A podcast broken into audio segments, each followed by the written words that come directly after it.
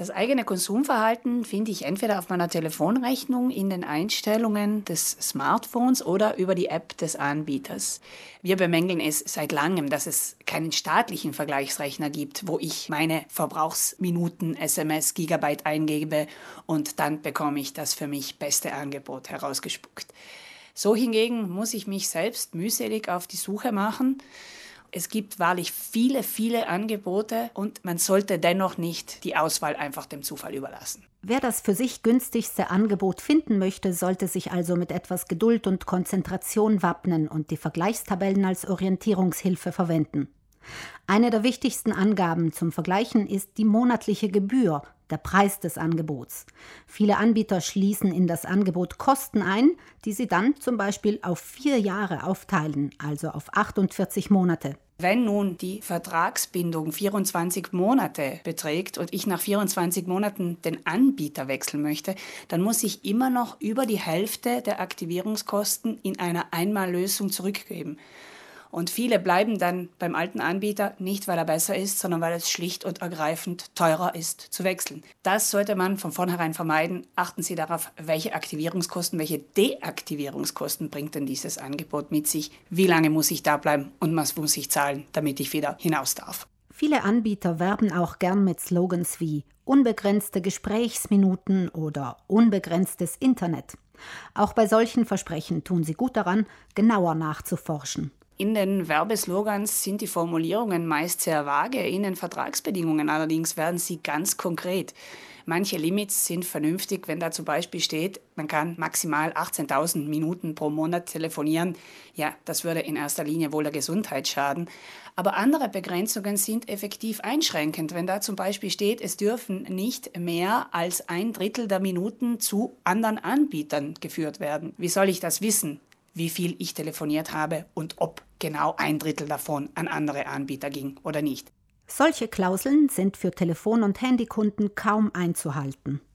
Das Problem ist, wenn ich diese Grenzen überschreite, dann wird extra Geld fällig oder aber man sperrt mir meine Angebote und das möchte ich auf keinen Fall. Dasselbe gilt im Übrigen, wenn Sie ein fixes Paket an Leistungen haben und über diesen Verbrauch hinausgehen. Also entweder Sie müssen nachzahlen und das kostet, oder man sperrt Ihnen ganz einfach den Service. Für ihren Telefonpreisvergleich hat sich die Verbraucherzentrale auch nach Sonderangeboten für bestimmte Personengruppen umgesehen und ist fündig geworden. Es gibt eigene, günstigere Angebote für Personen mit Seh- oder Gehörbeeinträchtigung.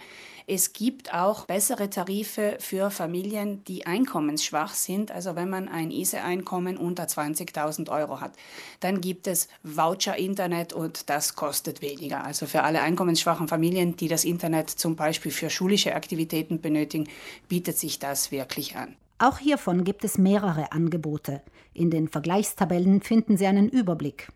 Was die Angebote fürs Internet angeht, betont Kunde Bauhofer, ist auch nicht alles Gold, was glänzt. Was in der Werbung angepriesen wird, das ist die beworbene Geschwindigkeit. Das ist eine Höchstgeschwindigkeit unter Optimalbedingungen. Im Vertrag selber finde ich dann eine garantierte Geschwindigkeit und diese ist wesentlich geringer als die beworbene Internetgeschwindigkeit.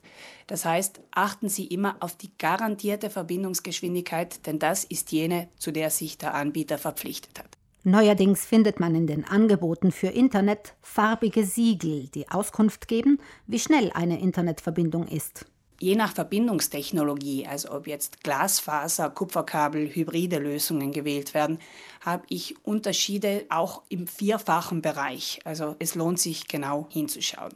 Wenn Sie in einer Landgemeinde sind, kann es sein, dass Infranet Ihnen die Glasfaser bringt. Dort haben Sie dann echte Glasfaser bis ins Haus hinein. Allerdings, die großen Anbieter haben wahrscheinlich aus wirtschaftlichen Gründen wenig Interesse, diese Anschlüsse dann zu bespielen. Sie werden sich an einen lokalen Anbieter wenden müssen und hier sind die Preise etwas anders gestaltet. Die Vergleichstabellen zu den Telefon-, Mobilfunk- und Internetangeboten finden Sie auf der Homepage der Verbraucherzentrale Südtirol unter den aktuellen Meldungen.